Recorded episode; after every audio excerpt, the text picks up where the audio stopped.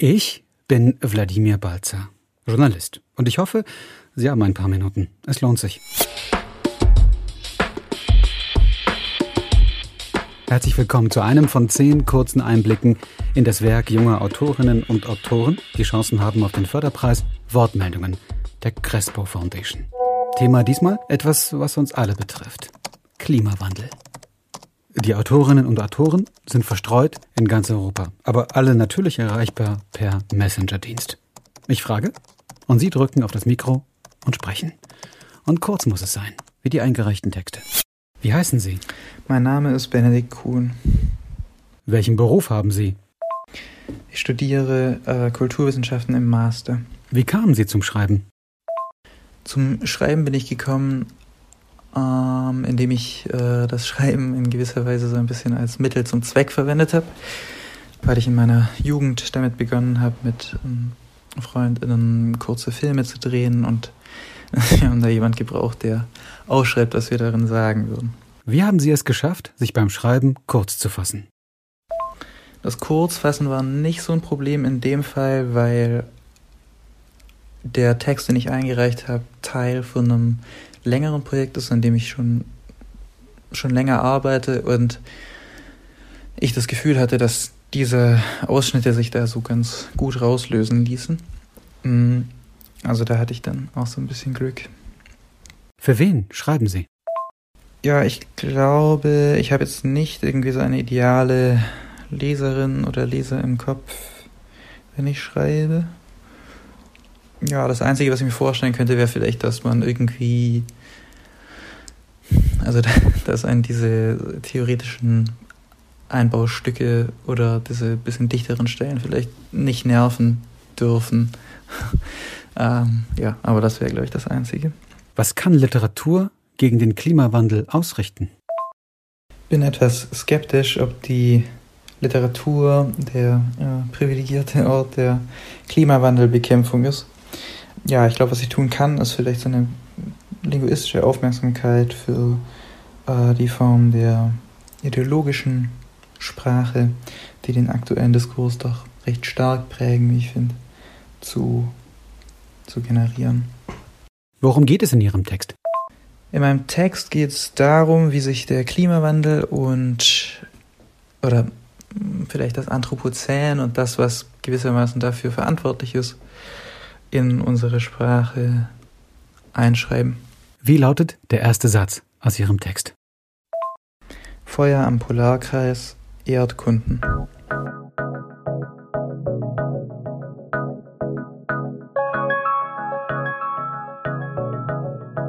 Welche Form haben Sie gewählt und warum? Ich würde die Form meines Textes als experimenteller Prosatext beschreiben, äh, der immer wieder so theoretische Einlassungen hat und immer wieder, ich glaube vor allem in der Mitte, so ins dichterische, poetische irgendwie so rüberrutscht. Und ich habe die Form gewählt, weil äh, ich das Gefühl habe, dass das, was ich glaube, worum es darum geht, sich vielleicht so ganz gut zeigen lässt. Weil ich zum Beispiel das Gefühl habe, dass viel von dem aktuellen eben Klimawandel oder Anthropozän-Diskurs natürlich sehr stark von wissenschaftlichen äh, Sprachformen geprägt ist. Und diese wissenschaftlichen Sprachformen aber auf der anderen Seite auch wieder von Bildern und Narrativen durchdrungen, die wir irgendwie vielleicht stärker aus der Kunst oder der Kultur kennen. Wenn man irgendwie über diese ganzen Ende der Welt äh, Erzählungen äh, nachdenkt oder auch äh, irgendwie die Anrufung eines Kollektivs, eines Wirs, das sich retten soll, nicht? Oder die Narrativierungen des Klimawandels als, als Strafe oder Warnung oder sowas. Und ich glaube, dieses wechselseitige Verhältnis interessiert mich sehr. Wer erzählt? Mein Text hat drei Szenen, in denen bestimmte Sprachfiguren beispielsweise das grammatische Subjekt des Anthropozän, nämlich der Anthropos, aber auch eine Figur, die ich äh, die Spickerin nenne und auch ein, an einer Stelle ein Widerspruch von mir sozusagen in diesen Umgebungen inszeniert werden. Welchen Einfluss hat der Klimawandel auf die Menschen in Ihrem Text? Puh, schwierige Frage. Also der Klimawandel ist der, ist der Grund dafür, dass es diese ProtagonistInnen gibt. Der bringt die hervor, weil das ja eben meiner Meinung nach in gewissem Sinn äh, sprachliche Effekte des Klimawandels sind oder Bezüge auf Phänomene, die wir mit dem Klimawandel ver verbinden. Ja, genau.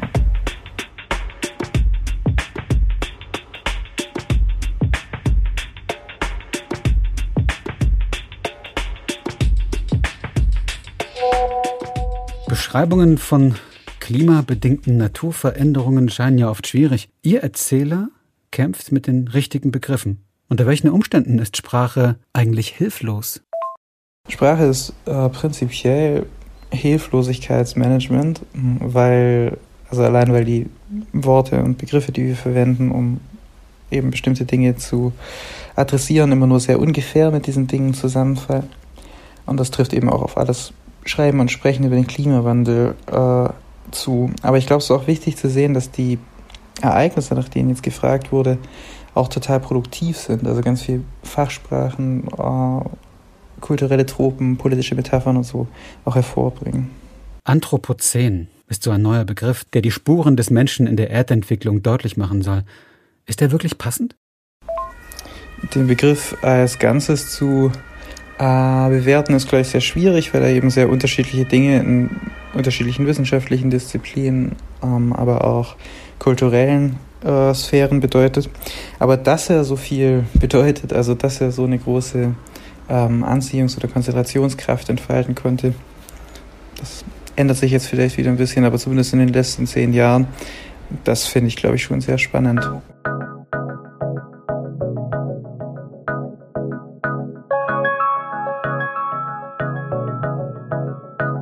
Benedikt Kuhn. Vielen Dank für diese Antworten. Danke natürlich auch für den Text und viel Erfolg beim Preis einer von zehn Kandidatinnen und Kandidaten für den Wortmeldungen-Förderpreis 2021. Die Shortlist ist in ganzer Schönheit und Vielfalt auf der Seite wortmeldungen.org abrufbar. Viel Spaß und Erfolg allerseits.